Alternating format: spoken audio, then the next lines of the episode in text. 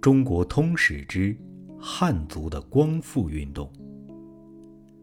一个民族进步到达于某一程度之后，就绝不会自忘其为一个独立的民族了。虽然进化的路径是曲线的，有时不免暂为他族所压服。公元一七二九年，即清世宗的雍正七年，曾有过这样一道上谕。他说：“从前康熙年间，各处奸徒窃发，辄以朱三太子为名，如一念和尚、朱一贵者，止不胜屈。近日，尚有山东人张玉，假称朱姓。”托于明之后裔，欲兴事推算有帝王之命，以此希冀蛊惑愚民。现被步军统领拿获纠问，从来异姓先后继统，前朝之宗姓臣服于后代者甚多，否则隐匿姓名，伏处草野。从未有如本朝奸民假称朱姓，摇惑人心，若此之众者。似此蔓延不息，则中国人君之孙，欲继统之君，必至于无泪而后矣。岂非奸民破之使然乎？这一道上谕是因曾静之事而发的。曾静。是湖南人，读浙江吕留良之书，受着感动，使其徒张熙妄说岳钟琪叛清，钟琪将其事举发。吕留良其实已死，因此遭到了剖棺戮尸之祸。曾静、张熙暂时免死拘禁，后缢被杀。这件事。向来被列为清朝的文字狱之一，其实乃是汉族图谋光复的实际行动，非图文字狱而已。一七二九年，魏王清人入关后之八十六年，表面上业已太平，而据清世宗上谕所说，则革命行动的连续不绝如此。可见一部分怀抱民族主义的人，始终未曾屈服。怀抱民族主义的人，是中下流社会中都有的。中流社会中，人的长处是在其知识较高，行动较有方策，且能把正确的历史知识流传到后代，但直接行动的力量较弱。下流社会中人直接行动的力量较强，但其人质缺乏，行动起来往往没有适当的方策，所以有时易陷于失败，甚至连正确的历史都弄得谬优了。清朝最大的会党，在北为哥老会，在南为天地会，其传说大致相同。天地会亦称三合会，有人说就是三点会。南方的清水、匕首、双刀等会皆其支派。据他们的传说，福建莆田县九连山中有一个少林寺，僧徒都有武艺，曾为清征服西鲁国，后为奸臣所缠。清主派兵去把他们剿灭，四面木壁火种，原夜举火，想把他们尽行烧死。有一位神道，唤作达尊，使其使者朱开、朱光，把十八个和尚引导出来。这十八个和尚且战且走，十三个战死了，剩下来的五个，就是所谓前五祖。又得吴勇士和后五祖为辅，使至反清复明。清，就是清字；明，就是明字。乃会中所用的秘密符号。他们自称洪家，把“洪”字拆开来，则是三八二十一。他们亦既用为符号。洪字大约是用明太祖开国的年号洪武，或者洪与红同音，红与朱同色，寓意明朝国姓的意思，亦未可知。据他们的传说，他们会的成立在一六七四年，曾奉明思宗之意举兵而无成，乃散而广结土党，以图后举。此事。见于日本平山周所著的《中国秘密社会史》。据他说，后来三合会党的举事连续不绝，其最著者如1787年即清高宗乾隆五十二年台湾林爽文之变，便是；1832年即宣宗道光十二年两广湖南的摇乱。亦有三合会党在内。鸦片战争既起，三合会党尚有和海峡殖民地的政府接洽，图谋颠覆清朝的，其反清复明之志可谓终始不渝了。而北方的白莲教徒的反清起于一七九三年，即乾隆五十八年，蔓延四川。湖北、河南、陕西四省，至一八零四年，即仁宗嘉庆九年而后平定。此即向来的史家称为“川楚教匪”。为清朝最大的内乱之始的，其所奉的王发生已诈成明朝后裔，可见北方的会党反清复明之志亦未尝变。后来到一八一三年，即嘉庆十八年，又有天理教，图谋在京城中举事，至于内奸，亦为其内应，可见其势力之大。天理教以白莲教的支派于义，又可见反清复明之志，各派各党，殊途同归了。而其中明目张胆、手传讨胡之习的，则为太平天国。太平天国天王洪秀全系广东花县人，生于一八一二年，恰在民国纪元之前百年。结合下流社会，有时是不能不利用宗教做工具的。广东和外人交通早，所以天王所创的宗教亦含有西教的意味。他称耶和华为天父，基督为天兄，而己为其弟。趁广西年纪到起，地方上有身家的人所办的团练和贫苦的客民冲突。以一八五零年起事于桂平的金田县，明年下永安，始建国号。又明年自湖南出湖北，沿江东下。一八五三年遂破江宁，建都其地，称为天津。当天国在永安时，有人劝其北出汉中。以图关中，乃抵武汉时，又有人劝其全军北上，天王都未能用。寄居江宁，但于声色获利，不免渐流于腐败。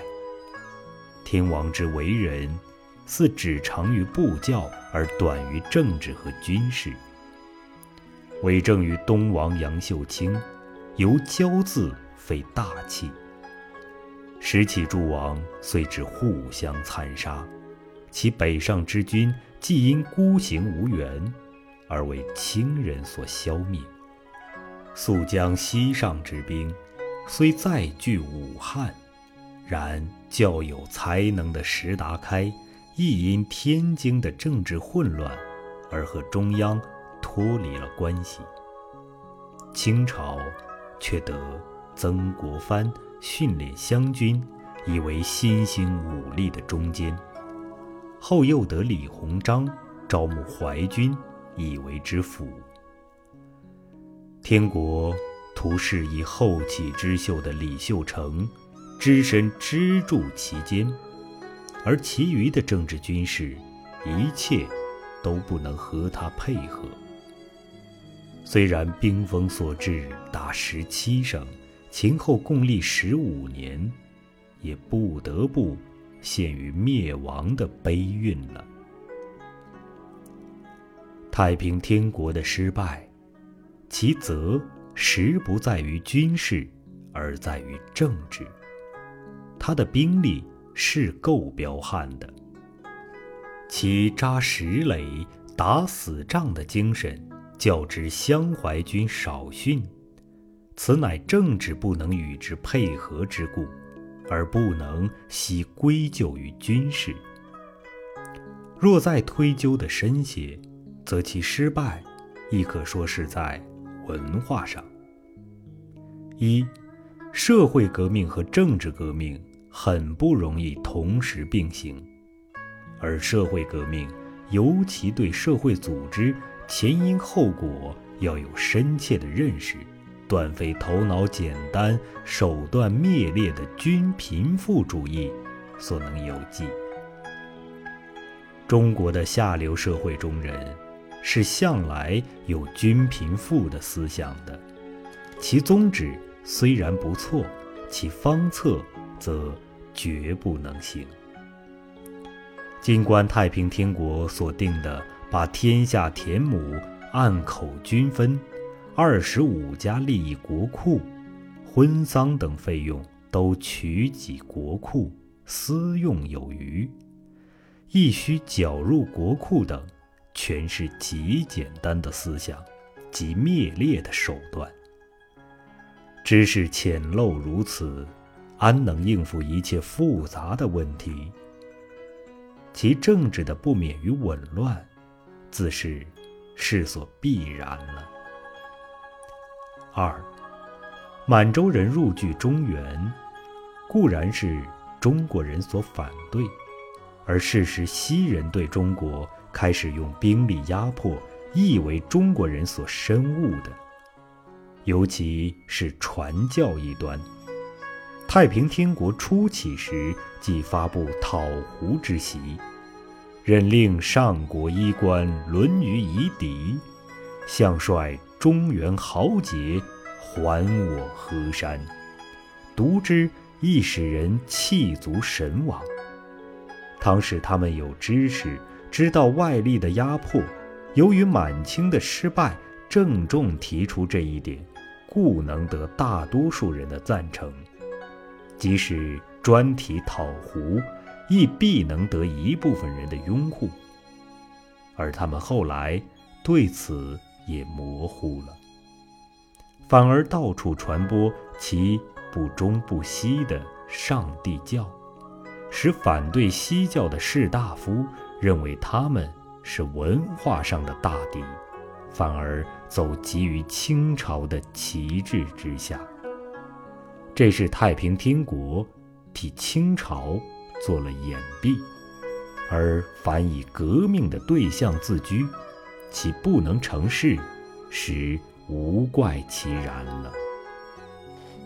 湘淮军诸将，亦是一时人杰。并无一定要效忠于满清的理由，他们的甘为一族作伥，实在是太平天国的举动不能招致豪杰。所以，我说他政治上的失败，还是文化上的落后。和太平天国同时的北方又有年党。本蔓延于苏皖鲁豫四省之间。一八六四年，天国亡，余众多合于年，而其声势乃大盛，分为东西两股。清朝任左宗棠、李鸿章以公之。至一八六七、一八六八两年，然后先后平定。天国兵锋侧重南方，到年党时，则黄河流域各省已无不被兵灾了。而回乱又起于西南，而延至西北。云南的回乱起于一八五五年。至一八七二年平，前后共历十八年。西北回乱，则起于一八六二年，自陕西延及甘肃，并延及新疆。浩罕人借兵给何卓木的后裔，入据喀什科尔。后浩罕之将阿古柏帕夏。杀何卓木后裔而自立，意图在英俄之间建立一个独立国。英俄都和他订结通商条约，且曾通使土耳其。英使且力为之请，欲清人以天山南北路之地以封之。清人亦有以用兵劳费持事义者。幸左宗棠力持不可。昔年济平之后，即出兵以攻叛回。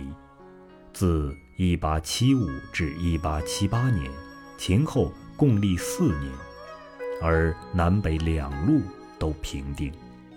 阿古柏帕夏自杀。当回乱时，俄人虽趁机占据西里。然事定之后，亦或返还。虽然划界时受损不少，西北疆域大体总算得以保全。清朝的衰极是潜伏于高宗，暴露于仁宗，而大溃于宣宗、文宗之势的。当时外有五口通商和咸丰戊午。更深之意，内则有太平天国和撵回的反抗，几于不可收拾了。其所以能奠定海宇，号称中兴，全是一般汉人，即所谓中兴诸将，替他效力的。清朝从道光以前，总督用汉人的很少。兵权全在满族手里，至太平天国兵起，则当重任的全是汉人。文宗避英法联军逃奔热河，一八六一年遂死于其地。其实清宗室中，载元、端华、肃顺三人握权。载元、端华。亦是汪庸之徒，肃顺则颇具才具。力赞文宗任用汉人，当时内乱得以削平，其根基实定于此。文宗死，子穆宗立，载元、端华、肃顺等均受遗诏，为赞襄政务大臣。文宗之弟恭亲王奕欣时留守京师，至热河，肃顺等隔绝之，不许其和文宗的皇后钮祜禄氏和穆宗的生母叶赫那拉氏相见。后来不知如何，奕欣终得和他们相见了，密定回銮之计。到京就把载元、端华、肃顺。都杀掉了。于是钮祜禄氏和叶赫那拉氏同时垂帘听政。钮祜禄氏称母后皇太后，是孝贞；叶赫那拉氏称圣母皇太后，死是孝亲。世称孝贞为东宫太后，孝亲为西宫太后。钮祜禄氏是不懂得什么的，大权都在叶赫那拉氏手里。叶赫那拉和肃顺虽系政敌，对于任用汉人一点，却亦守其政策不变，所以终能削平大难。然自此以后，清朝的中央政府既无能为，一切内政外交的大任，多是襄怀军中人物，以江臣的资格决策或。身当其冲，军机及内阁中汉人的势力亦渐扩张，所以在这个时候，满人的政权在实际上已经覆亡了。只因汉人一方面一时未有便利把他推倒，所以名义上又维持了好几十年。